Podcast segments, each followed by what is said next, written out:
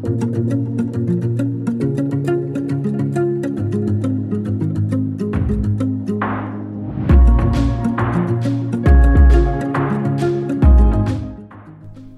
à tous et bienvenue dans ce nouvel épisode d'Instant Simple, une parenthèse d'évasion. Aujourd'hui, on part en Colombie avec Swana pour qu'elle nous raconte une aventure qui lui est arrivée, qui est... je ne saurais même pas comment la décrire, je vous laisse avec la suite de l'épisode. Cette aventure est vraiment folle, vous verrez.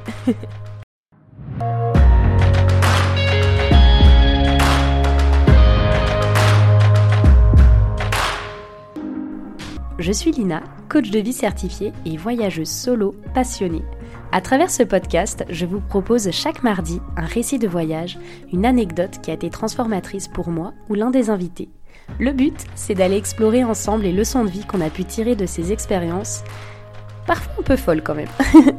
Alors si vous cherchez un podcast qui mixe développement personnel et voyage, vous êtes au bon endroit. Si ce concept vous plaît, je vous invite à soutenir ce podcast en laissant une note, un commentaire ou en le partageant à vos proches. Sur ce, bon épisode. Hello Swana, comment vas-tu? Hello Hello Lina, bah écoute ça va très bien et toi? Ça va, merci. Encore merci d'avoir euh, répondu euh, à l'appel pour enregistrer euh, cet épisode de podcast avec moi. Je t'avoue que quand tu m'as envoyé ton histoire, je me suis dit, ouais, c'est bon, il, il, me faut cette histoire-là parce que ça a l'air d'être genre une épopée, ce que tu vas nous raconter. Du coup, j'ai j'ai trop hâte qu'on se plonge dans, dans ton sujet. Mais, mais tout d'abord, parce que moi, je, je te connais via les réseaux, mais est-ce que tu peux peut-être te, te présenter pour les personnes qui écoutent? Oui, bah écoute, euh, moi je suis euh, Soana du compte Instagram Coach Del Sol et en fait euh, je suis numérologue et cartomancienne et c'est justement suite à ce voyage que j'ai eu entre guillemets un éveil spirituel même si je l'avais déjà depuis un petit moment. Mais c'est ce qui a concrétisé les choses, on va dire. du coup voilà, donc en fait j'avais commencé de base en tant que coach de vie pour mmh justement apprendre aux personnes à se connaître et à évoluer mais en bienveillance sans avoir tout le côté toxique qu'on peut connaître parfois de la spiritualité qui fait beaucoup culpabiliser. Mmh et euh, du coup, j'ai créé ce compte Instagram à la base euh, parce que moi, j'avais besoin d'évoluer. Et finalement, ça s'est transformé vers la numérologie et la cartomancie euh, petit à petit et naturellement. C'est génial. C'est vrai que j'utilise régulièrement ton, ton jeu d'oracle. D'ailleurs, il faudrait que je recommence à l'utiliser en story pour que les personnes puissent le découvrir. Mais en tout cas, il, est, il me parle beaucoup. Et, et du coup, j'ai hâte que tu nous racontes bah, comment comment tout ça s'est arrivé? Parce que justement tu nous dis que l'histoire que tu vas nous raconter ça c'est en lien avec ce que tu fais aujourd'hui en fait. C'est ça ouais tout à fait. Bah en fait si tu veux ce voyage il se passe en Colombie. Et à la base c'est vraiment le voyage d'une vie. C'est-à-dire que ma meilleure amie et moi ça faisait plus de dix ans qu'on en parlait parce qu'elle elle est d'origine colombienne et elle m'a toujours mmh dit un jour je t'amènerai chez moi et tu vas découvrir mon beau pays etc. Et c'est vrai qu'on n'avait pas beaucoup l'occasion de, bouger ensemble parce que si tu veux, elle est plus jeune que moi. Et du coup, il y avait un écart de génération qui fait que c'était un peu compliqué. Euh, genre moi, quand j'allais en boîte, elle, elle n'avait pas l'âge pour y aller. Donc c'est vrai qu'on ah n'avait pas trop de moments à nous, donc c'était vraiment le voyage qui nous permettrait de vivre notre amitié à 100% sans personne autour. Génial. Donc euh, dix ans après notre rencontre presque, euh, ce voyage se fait. Donc on devait partir un mois en Colombie en road trip entre filles, juste toutes les deux, dans sa famille tout était prévu, euh, voilà. Donc on fait ce voyage. Euh, les dix premiers jours se passent, mais incroyablement bien. Quand je te dis que c'était ma meilleure vie, euh, c'était vraiment ma meilleure vie. Hein. Genre, on allait en soirée, on a acheté des nouveaux vêtements, on se faisait les cils, les ongles, les sourcils. Enfin, on était vraiment. ouais, la best life, quoi. ouais, c'est ça. On, regardait, on avait mis de côté pendant longtemps, on regardait, enfin, on dépensait sans compter. C'était, c'était vraiment incroyable. Il y avait zéro pression, rien du tout. Et toi, ce, voyage, est-ce que c'était la première fois déjà que, que tu allais en, Amérique du Sud? Ouais, c'était ma première fois là-bas. Ok. Donc c'était vraiment euh, tout nouveau, quoi. C'était extraordinaire. Je découvrais euh, la langue, même si je sais la parler. Je découvrais de nouveaux paysages. Euh, toute sa famille avec qui j'entendais juste parler comme ça depuis dix ans, bah, je les voyais en vrai. Enfin, c'était juste irréel, quoi. Et on bougeait de ville en ville. Du coup, on a fait des grandes villes. En plus, on allait dans des endroits un petit peu bah, vu qu'on avait mis beaucoup de côté, on s'est dit, bah, on va vraiment se faire plaisir et vivre mm. notre meilleure vie, quoi. Ah bah, Sauf qu'au bout de dix jours, tout a basculé. en fait, euh, si tu veux, on est parti en mars. pour son anniversaire. Elle, elle est du 18. Donc en fait, on est arrivé le 1er mars. J'imagine que tu parles de l'année de l'année 2020. c'est ça. D'accord, ok. Je visualise. Voilà. Donc en fait, on a passé une semaine magique à Cali donc euh, dans sa famille. Ensuite, on est à la mmh donc c'est une autre ville. On a fait euh, quelques jours à Cartagena. Enfin voilà, on, a, on est allé sur des îles, on a fait du bateau. Enfin voilà, c'est vraiment génial. Et pour son anniversaire, on s'est dit, bah allez, euh, on va aller chez les grands-parents qui habitent à la campagne, dans une espèce de montagne en fait, pour que toute la famille puisse se réunir. Et comme ça, on mmh fait un anniversaire en grand, quoi. C'était, c'était une occasion de ouf. Et puis, bon, on est très ah, hein, donc on avait tout organisé pour que ce soit magnifique. Génial. Voilà. Donc on s'est dit, euh, on prend juste une valise cabine, on met deux trois vêtements. De toute façon, on n'y reste que le week-end. Et puis go quoi. Donc euh, on fait euh, les heures de parce route. oui, dis-moi. Parce que c'est-à-dire que, alors si je dois remettre dans le contexte, là vous partez avec une valise taille cabine, mais oui. Vous avez, enfin, c'est-à-dire que vos autres affaires, elles étaient où? Elles étaient chez sa famille dans une autre ville du coup. Ah, ok, d'accord. Oui, vous logiez pas en hôtel ou quoi, c'était vraiment, vous étiez tout le temps chez sa famille. Ouais. Et là, c'est juste, vous vous êtes dit, on part pour l'anniversaire, on part un week-end, du coup, on prend deux, trois vêtements et on y va, quoi. Voilà. Ok. Exactement. Et, c'était à combien d'heures de route, du coup? Bah alors, euh, pour y aller, euh, on a pris une voiture de chez sa tante qui nous a amenés dans une autre ville. Euh, donc là, mhm. on en a déjà pour deux heures. Ensuite, de, ce, de cet endroit-là, on a un espèce de bus étrange qui nous amenait dans la montagne en une heure et demie. Quand tu dis bus étrange, c'est-à-dire euh, C'est-à-dire qu'on est à Disney, quoi. c'est-à-dire qu'il y a des bosses dans tous les sens. On est à côté des fossés, roule super vite, on traverse la jungle. Enfin, clairement, euh, c'est lunaire. Ah, hein. ah ouais, d'accord. Comme, comme, quand on peut voir dans les émissions, là, les routes de l'extrême, les trucs comme ça. c'était ça. C'est exactement ça. Voilà. Ok. Ensuite, euh, on avait aussi, une fois qu'on est arrivé dans l'autre petite ville, on devait prendre une Jeep et on roulait pendant au moins une demi-heure pour arriver jusqu'au village dans la montagne. Ah oui, donc c'était vraiment. Euh... Oui, c'est pas le genre de truc, si tu as oublié quelque chose euh, en bas, tu vas pas le rechercher, quoi. Ouais. Pas du tout. Ok. Tu, tu fais avec. voilà, sachant que moi, je ne connaissais oh pas. C'est la première fois que j'allais là, je n'avais aucune idée de l'endroit où j'allais aller. Et en fait, du coup, on arrive dans. Donc, chez ses grands-parents, super accueil, c'était génial, on déballe nos affaires, etc. Et là, on commence à voir à la télé, euh, le Covid est arrivé, la fermeture des frontières, euh, les couvre-feux, on n'a plus le droit de sortir de oh chez soi. Mais après, nous, on était dans un esprit de vacances. On s'est dit, on s'en fout de ça, on regarde pas les infos, on va juste faire la fête, quoi. Et eh ben en fait, non. Euh, ça ah c'est Parce que là, les, là, les infos, les infos que tu regardais, tu parles de comment ça se passait en Colombie, c'est ça? Ouais, c'est ça. Et en fait, on voyait un petit peu au niveau mondial parce que bah forcément c'était toutes les informations parlaient du monde entier. Mais bah sauf que nous bah on est parti dans l'esprit de s'amuser de faire un anniversaire. Clairement les infos ça me saoule quoi. Donc j'éteins la télé et ma vie oh euh, voilà. Mais bah forcément comme dans tous les petits villages toutes les informations vont très vite et euh, au bout d'un moment on se rend compte qu'en fait on pourra pas repartir ils nous disent bah non en fait enfin vous êtes confinés il y a aucune voiture qui passe il y a pas en plus nous bah pour aller en ville c'est compliqué t'as vu le périple qu'on a fait? Ouais, puis surtout qu'il n'y a pas de bus, quoi. Enfin, il n'y a euh, plus de bus, donc. Euh, enfin, j'imagine. Euh, on peut pas passer en scred. on, est obligé de. Pour venir, il faut appeler une jeep. Sauf que si la jeep, elle passe pas le contrôle, parce qu'il y avait la police de partout. oh là là. on peut pas rentrer chez nous, en fait. Du coup, on s'est dit, bah, c'est pas grave, dans tous les cas, vaut mieux être confiné à la campagne. Où oui, c'est frais, où il y a nos potes, il y a la famille, plutôt que d'être confiné dans un petit appartement en ville où il fait 40 degrés où il n'y a pas la Parce que du coup, du coup, là, vous vous retrouvez chez les grands-parents, mais il y avait aussi toutes les personnes qui étaient venues pour l'anniversaire, en fait. Et eh bah, eux, ils n'ont pas pu nous rejoindre. Parce que nous, on est passé, euh, enfin, on est arrivé en ah. avance, en fait. Eux, ils devaient nous rejoindre le lendemain. Sauf que entre le temps où nous, on est arrivé et le temps où eux, ils devaient ah venir, tout était barré. Ah, en fait, ça s'est vraiment mis en place du jour au lendemain. Ah ouais, le timing, euh, ok. ouais c'était short. Et en fait, nous, bah, en plus, on s'est dit, bah, ok, le confinement, ça va durer quoi Une semaine ou deux, le temps que ça se calme bah, Pas du tout. Ah, purée. C'est-à-dire que moi, euh, je suis arrivée en Colombie le, 1er mars ou le 2 mars, et euh, je suis rentrée chez moi cinq mois plus tard en vol humanitaire. Ah oui. Ah oui, donc, euh, ça veut dire, là, si je comprends bien, ça veut dire que tu as passé cinq mois avec ta valise cabine, avec des, des habits d'anniversaire où tu vas faire la fête. Ouais C'est ça. Ok. D'accord, le, le contexte est posé. voilà. Et sachant que euh, moi, pour moi, je me dis Colombie, comme toute personne qui ne connaît pas, je prends des shorts et des bodys avec des talons, etc. Euh, là, en fait, on était à la montagne. Donc, j'ai dû prendre les plaids et les polaires de sa grand-mère avec des jeans, euh, mettre des rangers. Enfin, ah ouais. j'étais pas prête.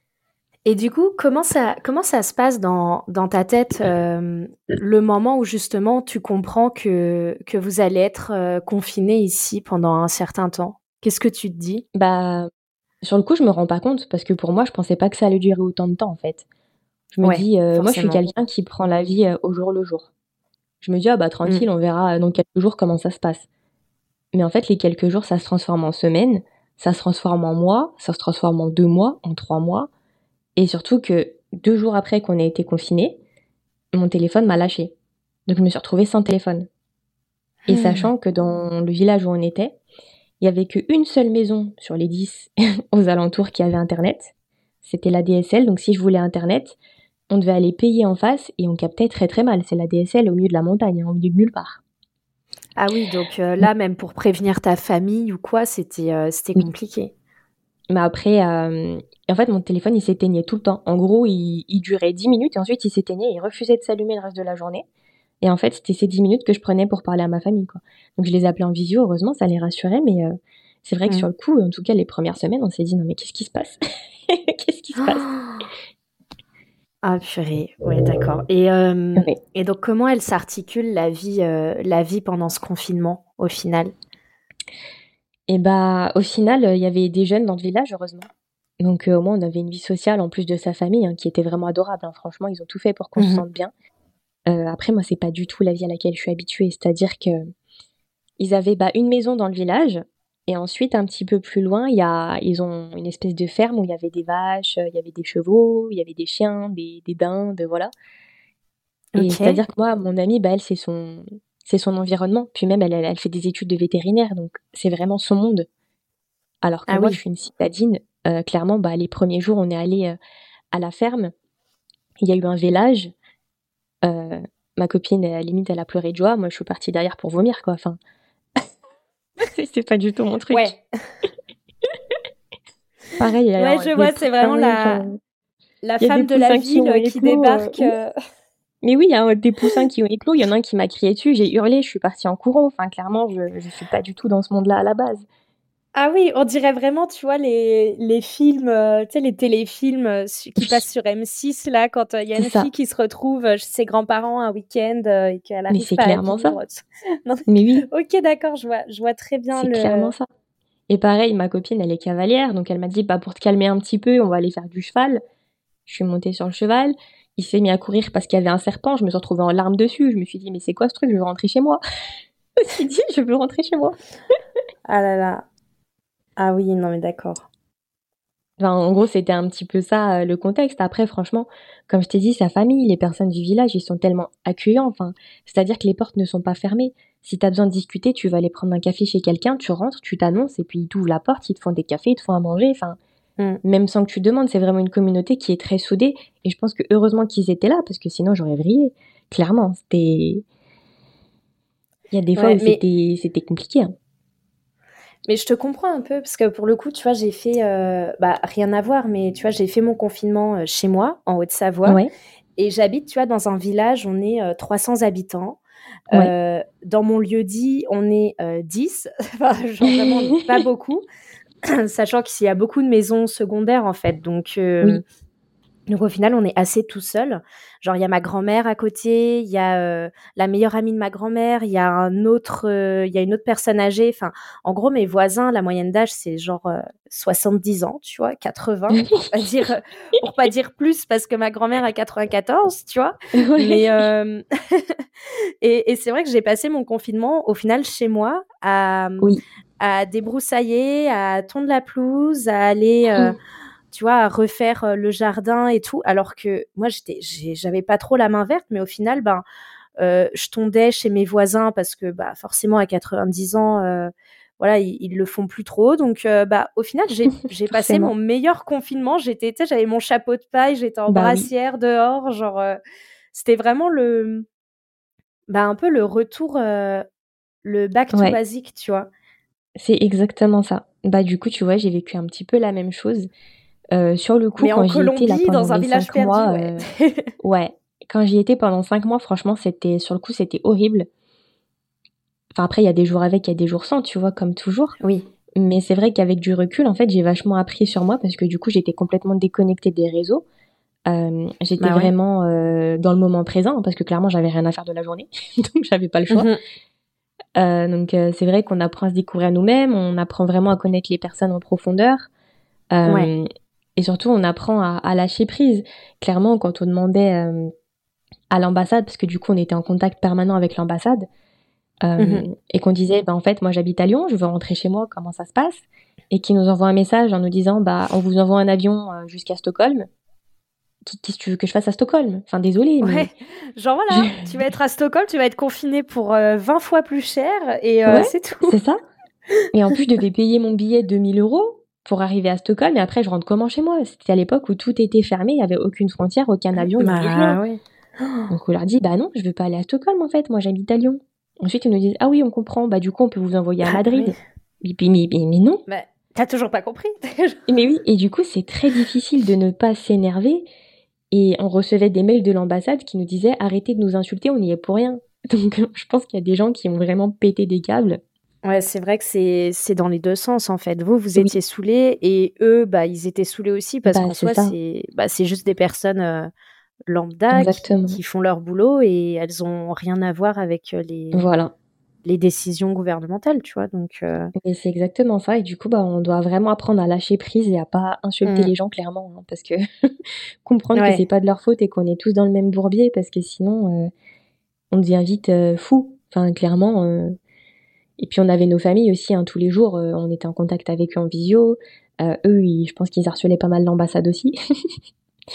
Mais euh, c'est vrai qu'heureusement qu'on était dans sa famille, qui c'était vraiment un cadre qui était très bienveillant. Et par mhm. exemple, tu vois, aux informations, euh, bah nous en France, d'après ce que j'ai entendu, euh, parce que du coup moi je, ne l'ai pas vécu du tout en France, euh, ils disaient que bah, ça bah venait d'Asie, etc. Mais en Colombie, il y a une période où ils disaient que ça venait d'Europe. Donc en fait, dans le village, ah il y a des personnes qui ont su qu'on était françaises. Il y a l'armée qui est venue et qui ont qui sont venus importuner la famille de ma copine parce qu'on était françaises. Donc en fait, moi, ils m'ont ah. regardé Oh Sa famille m'ont dit tu parles pas. Ils m'ont dit parle pas parce que moi je parle très bien espagnol, mais ça sent que je ne suis pas de, Colombie. Oui. Et du coup, bah toute sa famille, vu qu'ils sont colombiens et que elle aussi, ils ont pas du tout d'accent. Du coup, ils ont dit bah non, nous on habite là. Enfin, c'est quoi votre problème quoi? Et moi, du coup, j'avais interdiction de parler dans la rue, que ce soit en français ou en espagnol, pour pas qu'on détecte mon espagnol.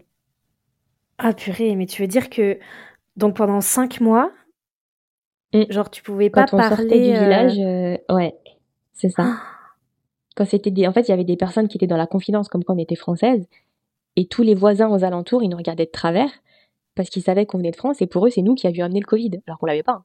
Mais, mais, pour eux, c'est nous qui avions amené le Covid euh, en, Colombie, quoi. Ah oui, ah non, mais d'accord, ouais, c'est quand même euh, vachement. J'ai un ami qui était en Inde, pareil, pendant, pendant le Covid, et il disait à la fin, on pouvait plus sortir parce que, genre, il se faisait harceler dans la rue, en fait ils se faisaient insulter et tout parce que ils étaient là en mode c'est toi qui as ramené le Covid, tu vois. Alors que c'est ça. Bah alors nous c'était pas à ce bah, point-là heureusement, mais euh, c'était un peu ça. Bah après on a ah, appris ah ouais. parce qu'il y a les informations quand même que euh, il y avait certains justement français ou étrangers qui étaient dans les hôtels justement à ce moment-là qui se sont fait expulser de l'hôtel.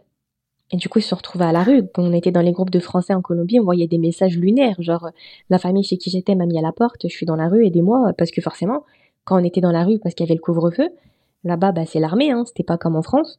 Euh, ah oui. bah, t'avais une grosse amende, genre vraiment grosse amende qui s'élevait en millions de pesos, donc pour nous c'est quand même 300-400 euros, donc ça fait mal. Et en plus, on pouvait directement t'arrêter et te mettre en prison. Donc pour retrouver quelqu'un en prison en Colombie, il faut y aller quoi. Ah oui, non mais là c'est. Ouais, c'était ah tendu, hein, donc euh, on voyait aux informations qu'il y avait des personnes qui s'étaient évadées des prisons euh, dans certaines grandes villes, etc., que c'était vraiment euh, l'anarchie dans certains endroits on voyait des images d'émeutes parce que forcément il y a des personnes qui mouraient en prison, donc les prisonniers se rebellaient. Enfin, c'était vraiment Walking Dead le truc. Et à côté de ça, on voyait les informations internationales où en France on se battait pour du papier toilette. Enfin, on se disait non mais attends. on n'est pas sur le même. On était là genre non mais c'est une blague. Ah, c'est vrai que dans ces cas-là, tu dois vachement relativiser quand même. Hein, parce que, enfin, ah moi, tu vois, j'ai. Mais c'est ça qui est intéressant, je trouve, dans ton témoignage, c'est que moi, c'est vrai que le confinement, je l'ai. Pour le coup, tu vois, je peux pas dire que je l'ai mal vécu parce que bah, j'étais vraiment dans ma bulle, dans mon village. Genre, euh, j'allais faire les courses euh, tous les jeudis matins à 10h pour retrouver une amie du même village que moi, tu vois. genre, pour qu'on puisse faire nos courses ensemble, tu sais. Bah et, oui. Et c'était vraiment mon quotidien, mais genre et c'est vrai qu'au final, enfin bon, ça on le répétera jamais assez, les mais les médias, ils orientent quand même vachement sur ce qu'il faut penser, etc.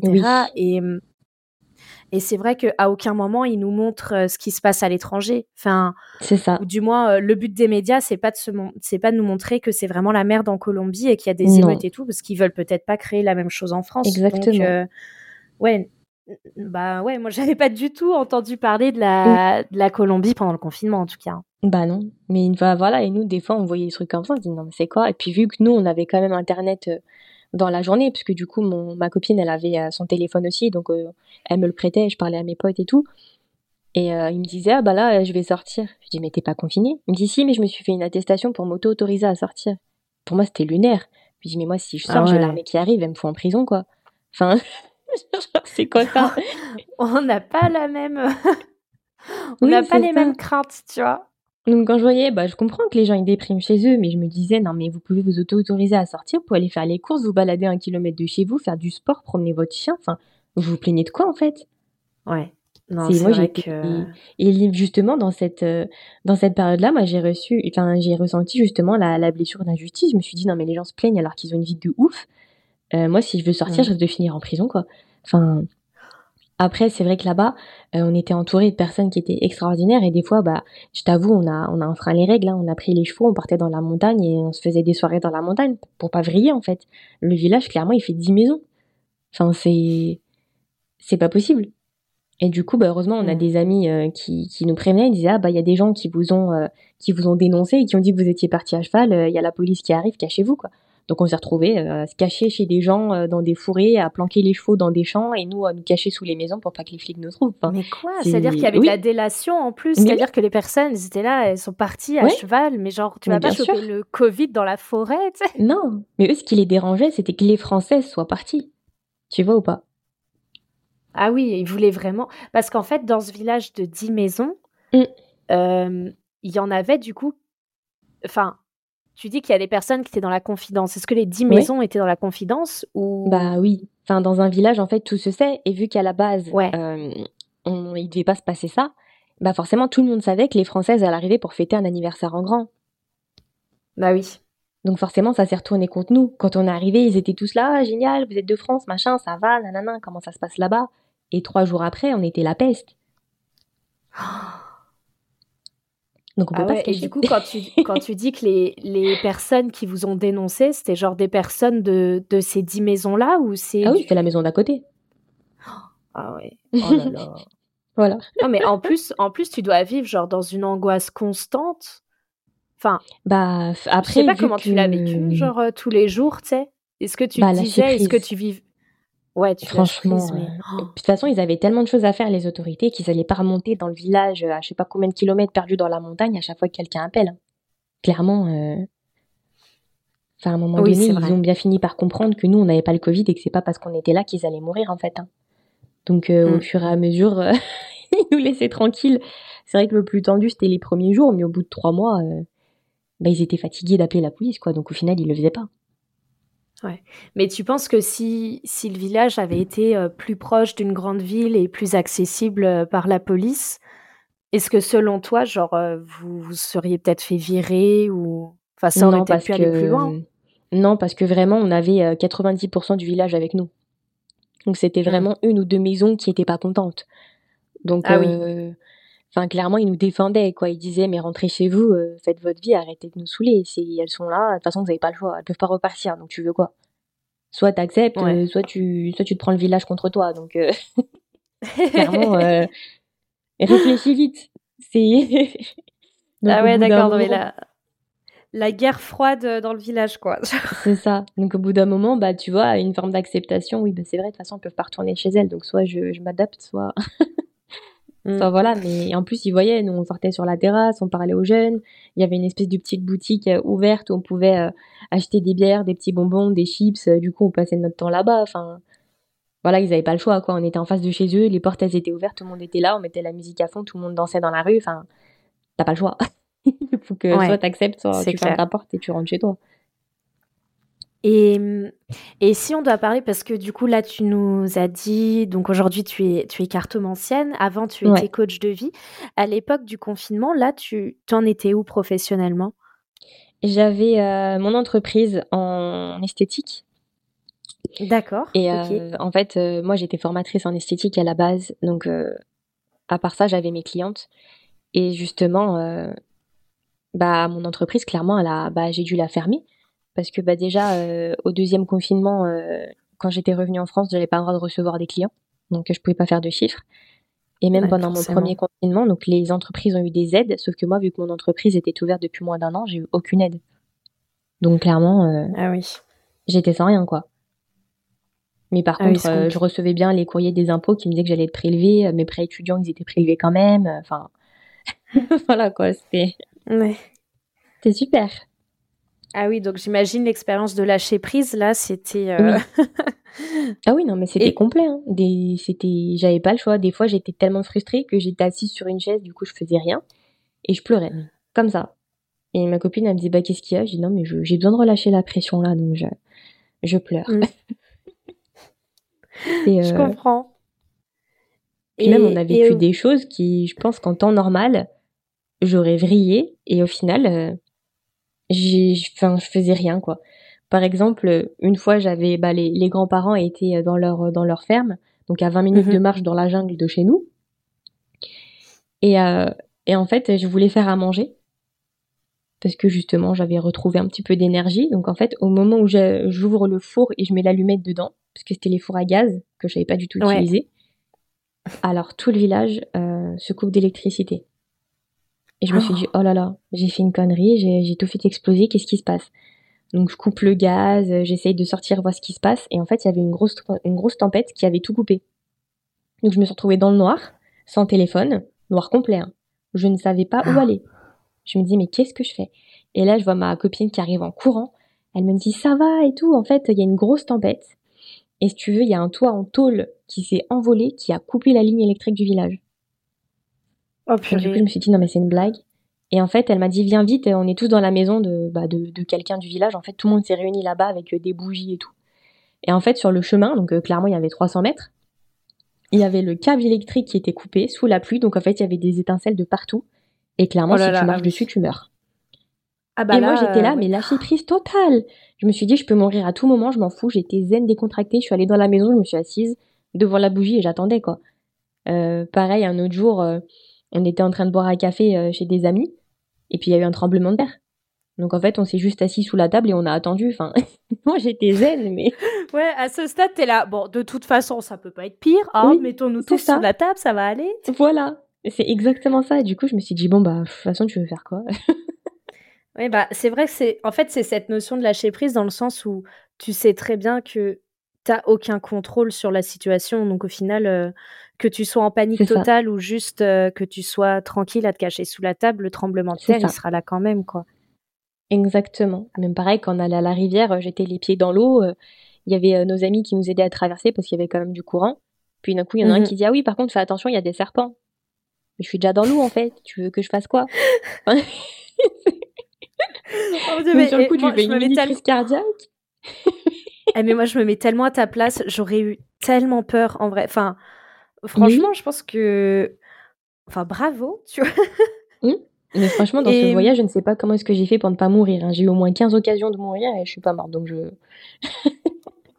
et, et, au final, du coup, si on doit, tu dois clôturer ce voyage, comment, avant qu'on parle des leçons que ça t'a apprises, etc., euh, voilà, comment ça s'est terminé, comment ça s'est passé euh, le, le, départ, l'annonce que vous allez pouvoir rentrer, qu'est-ce que tu as ressenti à ce moment-là?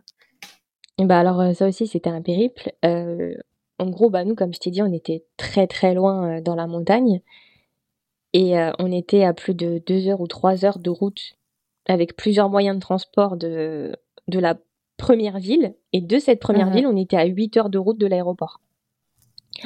Donc déjà, c'était compliqué. Ah oui, d'accord. Et en fait, on a juste reçu un, un mail de l'ambassade qui nous a dit il y a un vol Air France en direction de Lyon. Euh, il devait être 15 heures en Colombie. Ils ont dit euh, le lendemain matin à 20h. Donc là, on s'est dit, oula. Le lendemain, du coup Ouais. En fait, on avait moins de 24 heures pour quitter le pays. Et on a juste reçu un mail ah comme ça. Donc en gros, on a hmm. tout empaqueté, on a prévenu tout le monde, on a dû aller voir un voisin qui accepte de nous descendre avec sa voiture personnelle alors qu'on était encore confinés jusqu'à la ville. On avait fait un, ah imprimer un papier de l'ambassade. Ah ouais, Au cas où on se faisait arrêter par la police. Lui aussi, il en avait un pour euh, justifier de pourquoi est-ce qu'il enfreint la loi. ouais, du coup, j'imagine que c'est pas c'est pas le niveau des comme on parlait, c'est pas le niveau des attestations en France pour aller faire ses courses. Là, c'est vraiment euh, enfin ouais. ouais. Et puis même pas après ce qui était un peu compliqué, c'est que c'était la moitié était écrite en français, le bas c'était écrit en espagnol. Du coup, on a dû aller chez les voisins, leur donner des sous pour qu'ils nous impriment euh, le papier parce que forcément, c'était la seule maison qui avait internet. L'ordinateur, il mm. marchait pas. Enfin, oh là là, non mais on était, on avait envie de, pleurer.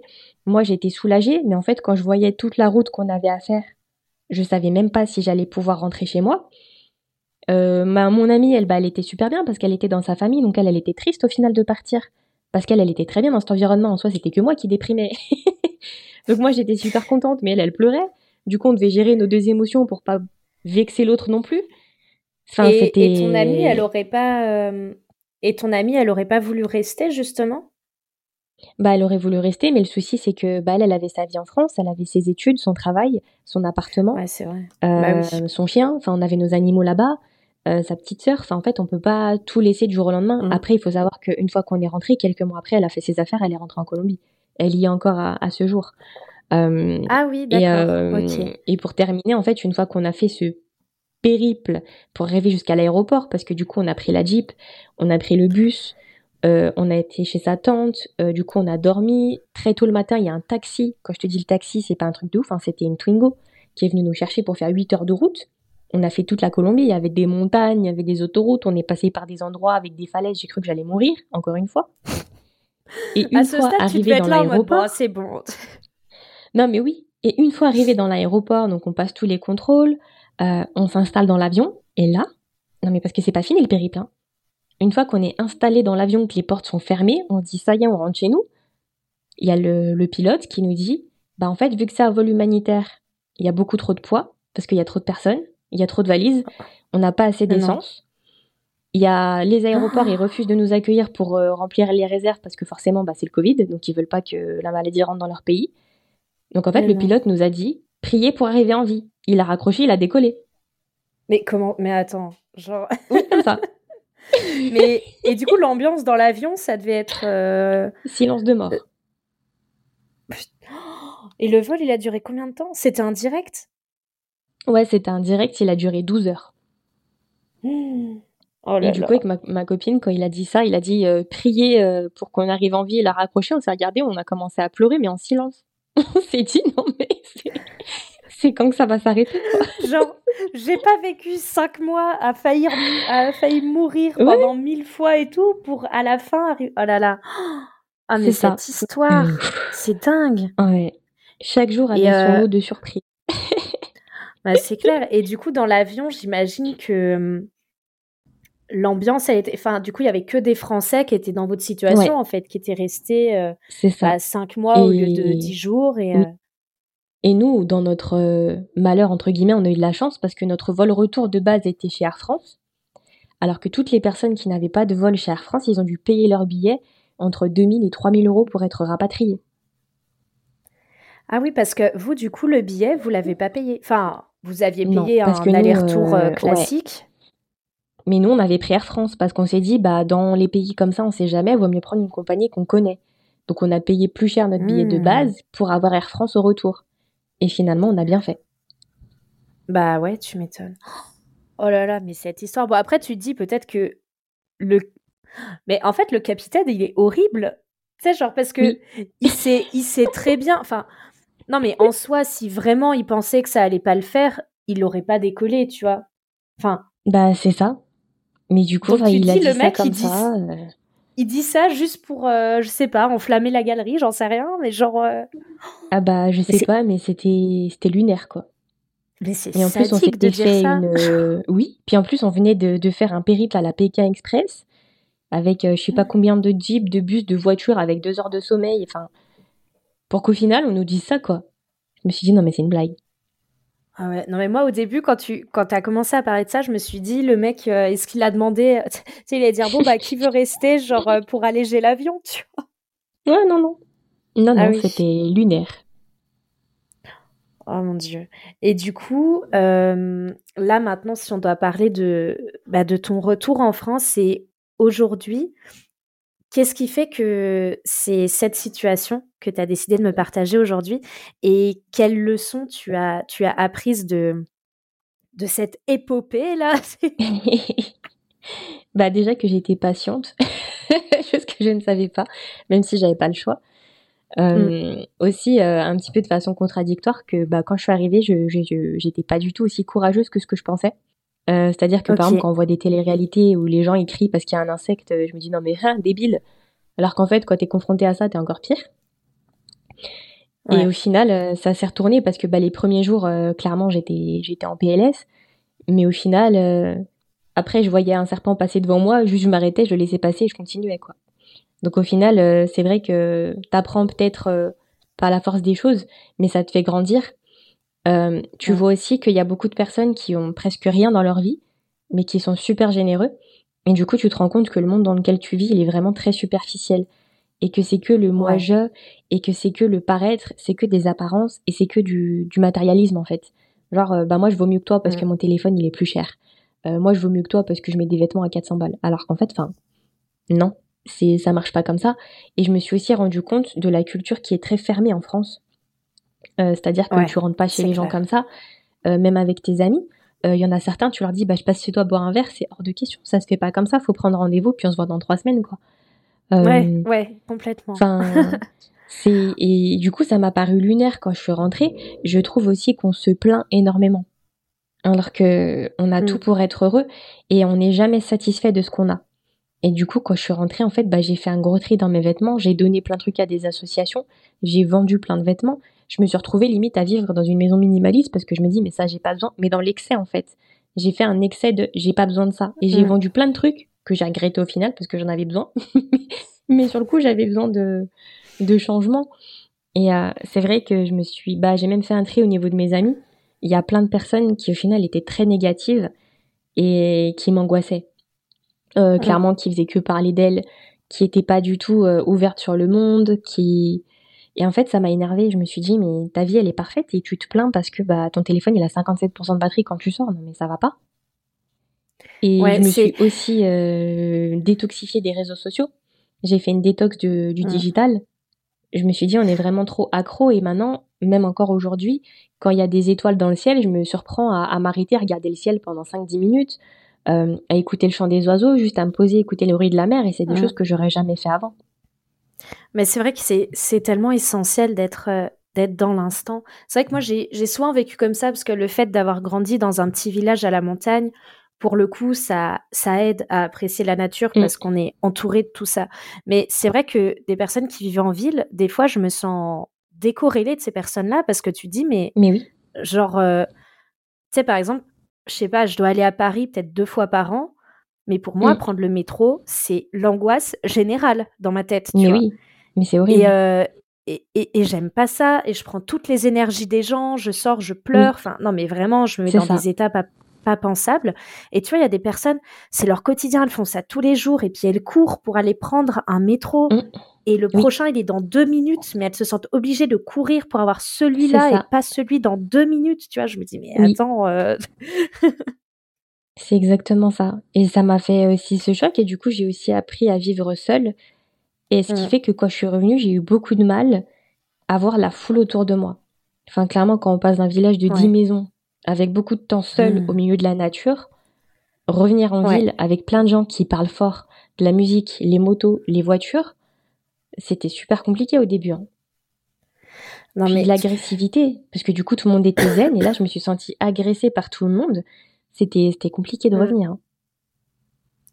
Mais tu m'étonnes, ça doit être tellement. Euh, enfin, vivre comme ça, un peu en, en enfin, on va dire en autarcie, mais des fois, tu rencontres des gens, tu as l'impression, tu vois, les gens qui vivaient dans ce village, mais tu peux être sûr mm. que si tu leur demandes à combien de pourcents ils ont été heureux dans leur vie, c'est ceux qui vont te dire 100%, tu vois. C'est ça. Et même eux, ils nous disaient, hein, bah écoute, euh, j'ai pas grand chose, mais moi je suis heureux comme ça. Mm. Et nous, ça nous paraissait lunaire. Enfin, moi, les premiers jours, je pleurais parce que j'avais pas mon fer à lisser, que mes cheveux, ils étaient gonflés, quoi. ouais. ah, mais d'accord. Bah ouais. C'est ça que. des fois, on n'avait pas d'eau chaude pendant la douche. Les premiers jours où j'ai fait une douche à l'eau froide, j'ai pleuré. Ouais, mais c'est c'est vraiment fou comme expérience. Ça, ça me rappelle la dernière fois, tu vois, j'étais en rando, on est allé euh, avec un ami faire une randonnée en Suisse. Et, euh, et là, tu vois, au début de la rando, on se gare au niveau d'un tout petit chalet d'alpage, tu vois. Mais mmh. euh, le chalet trop trop mignon, tu sais, avec les géraniums accrochés, les cloches des vaches, enfin vraiment le truc typique suisse, tu vois. Genre mmh. le chalet suisse vu sur le Mont Blanc, enfin tu fais pas plus cliché que ce chalet-là. Et, Et là, on rencontre, tu sais, il est tenu par un père et son fils. Donc, le fils doit avoir déjà euh, bien une cinquantaine d'années. Et le père, euh, je pense qu'il doit avoir pas loin des. Enfin, entre 80 et 90 ans. Et, ouais. et là, ce vieux monsieur, il commence à nous parler. Et tu sais, il nous dit que depuis ses 15 ans, bah voilà, il, il reste euh, à chaque fois pendant la saison d'été, bah il fait tout l'alpage euh, tout le temps dans ce chalet-là, c'est sa maison, il est ultra heureux. Il dit tous les jours, je m'assois sur ma table avec la vue sur le Mont Blanc et tous les jours le paysage mm. est différent, je me lasse pas de le regarder. Euh, enfin, et tu vois le mec, il te regarde les étoiles dans les yeux, il a toujours vécu là, il a rien entre guillemets, enfin genre il a ses vaches et puis il a son petit chalet perdu au milieu de rien. Et le mec, c'est mm. le plus heureux. Mais vraiment, il bah était tellement heureux. Mais c'est ça. Donc tu m'étonnes bah, que toi, après 5 mois... Compte, euh, Ouais. Toi, bah, après bah, même, tu vois, après, quand être euh, changé, quoi. Oui. Non, mais en plus, moi, à Lyon, j'habitais dans un quartier. Donc j'arrive dans des bâtiments devant moi, tout est gris. Après, heureusement, moi, j'ai des maisons mitoyennes, enfin, chez mes parents, avec jardin, enfin, voilà. Mais c'est vrai que quand je sors de la résidence, là, tu retournes à la réalité. Euh, je me suis dit non mais qu'est-ce que c'est que ce truc? C'est, les gens ils sont énervés, tu peux parler à personne. Enfin moi clairement en Colombie, je voulais parler à quelqu'un, j'y allais, je parlais.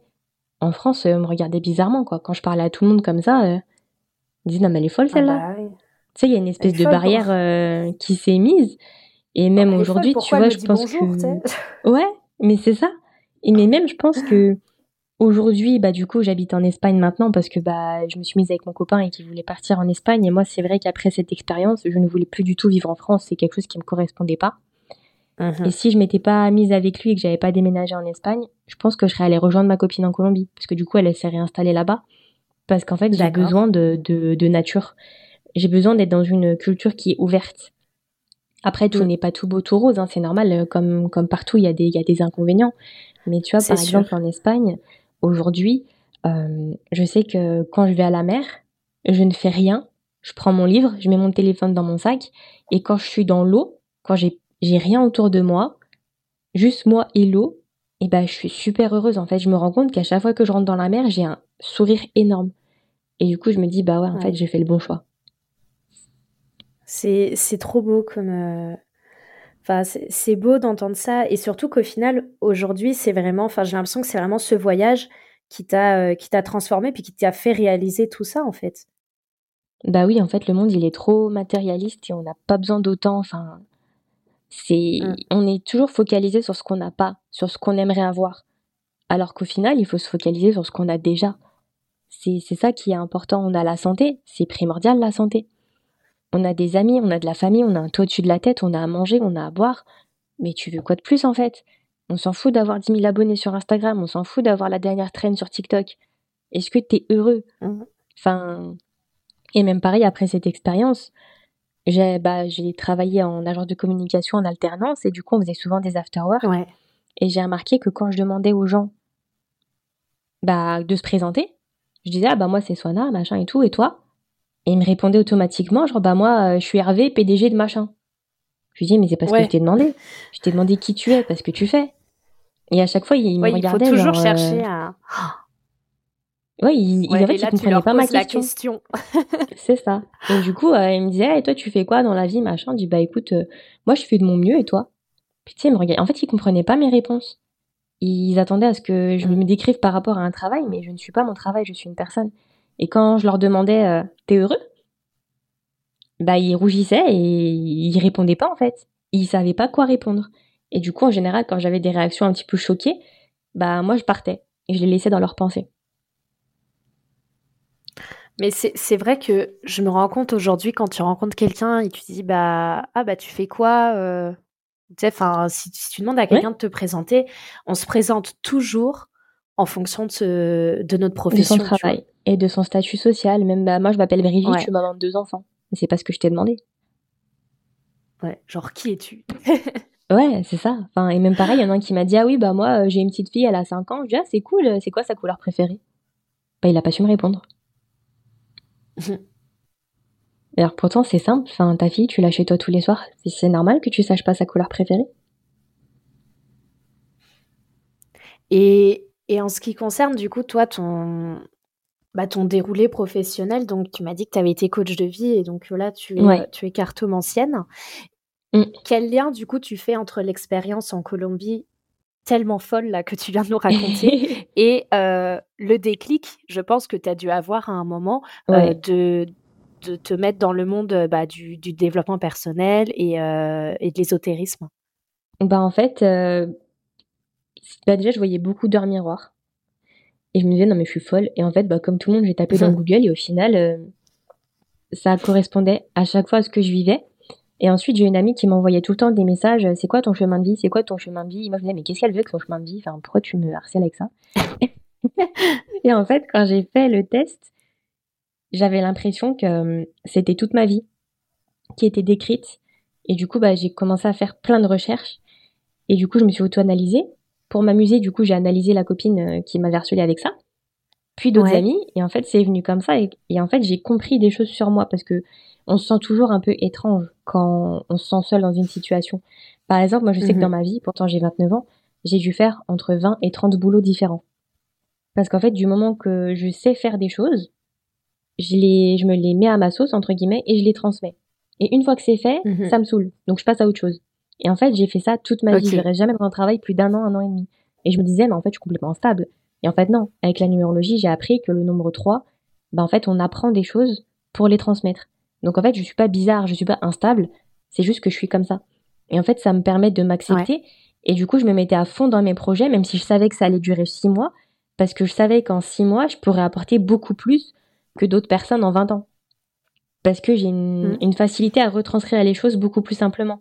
Et en fait, le fait de pouvoir mettre des mots sur ce qu'on ressent, ça fait déculpabiliser et du coup, ça aide dans l'acceptation. Donc forcément, si on s'accepte, on apprend à s'aimer.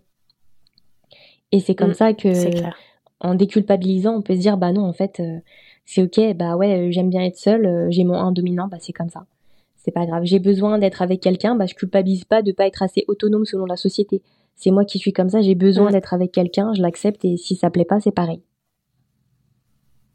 Ouais, c'est important de se, connaître comme ça et puis comme tu dis, en fait, je trouve il y a un côté déculpabilisant où quand tu arrives mm. à mettre des mots sur ce que tu ressens, bah, tu dis en mode euh, ouais, bah c'est. J'aime pas ce mot, mais c'est entre guillemets normal mm. et euh, c'est ok et ça me convient et je suis comme ça donc il euh, faut que je l'accepte, même si la norme de la société c'est trois petits points, tu vois. C'est ça. Exactement. Moi, tout le temps, on m'a dit, mais t'as encore changé de travail? Ouais, j'étais plus heureuse. Toi, ça fait 15 ans que t'es dans le même, t'es en dépression, tu prends des anxiolytiques. Bah, moi, je suis pas comme ça. Et du coup, au mm. final, ça donne aussi une certaine confiance en soi, une certaine assurance pour pouvoir répondre aux personnes qui nous jugent. C'est vrai. Ton, ton retour est vraiment, mais ultra intéressant. Merci beaucoup pour. Merci euh, beaucoup. Pour toute cette histoire. Non, mais vraiment parce que je me suis, alors je sais pas si, si c'est pareil pour vous, euh, personne qui allait écouter ce podcast, mais moi je me suis vraiment vue euh, dans la jungle colombienne avec toi, tu vois. je me suis imaginé euh, les petites maisons là, non mais vraiment, tu vois, je, mm. je vivais le, le, voyage avec toi, tu vois, et et c'est et c'est vraiment fou parce qu'au final c'est vrai que souvent on a besoin donc moi, je trouve que ce back to basic, je l'ai fait euh, pendant une semaine en retraite dans un monastère bouddhiste euh, l'année dernière. Ouais. Et mais c'est pas cinq mois, on s'entend, tu vois. Mais mais c'est vrai que quand j'étais en retraite, genre tu sais que j'ai laissé ma montre, j'ai laissé mon téléphone, j'étais Mm. dans une tente dans la forêt, je me je me douchais entre quatre planches. Enfin, c'était non mais c'était archaïque, tu vois, on va se le dire Oui, là. oui. Mais mais genre, au final, je sais que quand je suis sortie de ce monastère, puis j'avais appris aussi à ne pas parler pour rien dire. Et ça, mais ça, Oui. genre, c'est quelque important. chose, tu vois, genre, bah ça, quand t'es dans un monastère, genre, tu. Au final, les premiers jours, c'est silence complet, et après, t'as le droit de parler, mais au final, tu te rends compte que tu parles que de choses euh, pratico-pratiques et utiles à l'instant Mm. T, tu vois? C'est ça. Et du coup, après, quand je suis sortie de là, déjà, j'avais passé dix jours où j'étais juste en train de chuchoter à chaque fois dès que je devais parler. Et là, je suis arrivée, j'étais avec mon ex, on était sur l'autoroute, on s'est arrêté au Burger King. Oh mon dieu. Pire idée, mais pire idée que j'aurais pu avoir. Tu, Transition. vois. tu sors, tu sors d'un monastère bouddhiste et t'arrives un samedi soir Ouais. au Burger King du coin. Oh, quelle horreur. Horrible. Et du coup, j'ai fait, euh, bah, j'ai fait une crise d'angoisse euh, dans ce Burger Bah oui. King. Mais vraiment crise d'angoisse, c'est-à-dire je commençais à pleurer, euh, je tremblais, enfin, Tu sais, bien les gens ils devaient se dire mais c'est qui cette folle? Tu Au final, moi j'étais, là, j'étais vraiment pas bien là avec mon burger. Je disais putain, il y a trop de bruit, il y a trop de lumière, il y a trop de d'enfants Ouais. qui crient. tu. C'est ça. Enfin bref, donc ça, ça m'a un peu, euh, ça m'a un peu rappelé ce- cette étape-là. Mais Oui. euh, mais oui, ce voyage. En tout cas, aujourd'hui, je suis, je suis heureuse. Enfin, t'as vraiment l'air euh, heureuse et Oui. épanouie depuis que tu t'es installée en Oui. en Espagne. Bah, tu vois, le mot de euh, la fin que j'aimerais dire, c'est. euh, Ouais. Excuse-moi, je t'ai coupé. C'est surtout qu'en fait, sur Non, non, vas-y. euh, dans ma tête, c'était limite les pires moments de ma vie. Surtout que c'était interminable. Mais en fait, Ouais. euh, avec du recul, je pense que c'était le meilleur voyage de ma vie et que c'est grâce à ce voyage aussi que j'ai grandi et que je suis qui je suis aujourd'hui. Et c'est ça aussi qui m'a donné la force de partir. Enfin, moi, je suis un esprit libre, hein, je pars quand je veux, où je veux, je m'en fiche. Mais Mm. je savais que je me tromperais pas en fait en partant en Espagne. Je me suis dit, moi, j'aime la nature, j'aime la mer, j'aime euh, être au soleil, euh, j'ai besoin. Du coup, je m'écoute et Ouais. peu importe ce que les autres disent, c'est que leurs croyances limitantes à eux en fait. Je les écoute pas, je fais mon expérience et si ça marche, tant mieux. Si ça marche pas, bah, j'aurai la fierté d'avoir essayé. Trop bien. C'est c'est le, le mot de la fin et, euh, et c'est une très belle leçon de vie, en tout cas, de, de, s'auto, enfin, de montrer que c'est possible et surtout de s'autoriser à, à tout changer, en fait. Mm. Bon. Pour terminer cette, euh, cette émission, là, cet épisode, euh, qui, qui a passé très vite, mais ça fait Ouais. déjà 50 minutes, là. mais, Oui. mais je sais pas, je, je trouve que c'était, ça a passé très vite. Euh, Qu'est-ce que tu sais, je fais toujours, je sais pas si tu as remarqué, je fais toujours des petites miniatures pour, Ouais. Pour chaque épisode. Du coup, je te laisserai euh, m'envoyer euh, une photo qui, Ouais. qui récap peut-être ce voyage, même si je pense que vous n'avez pas dû prendre beaucoup de photos puisque, euh, bah, puisque pas de téléphone, tout ça. Mais écoute, si tu arrives à nous trouver une photo, Ouais, carrément. un titre et un titre aussi qui essaye de, de résumer toute cette, euh, Mm. toute cette expérience. Voilà, je, je suis preneuse. Et en tout cas, euh, bah, pour ceux que ça intéresse, je vais mettre tous tes contacts euh, dans, dans la description de ce, de ce podcast. Trop cool. N'hésitez pas à aller voir, euh, bah, aller voir ton Insta. Oui. Et puis, bah, encore merci. Bah, merci à toi en tout cas pour l'invitation. C'était cool de partager sur ce voyage et j'espère que mon expérience pourra aider des personnes à relativiser et à se rendre compte que la vie est belle, malgré tout.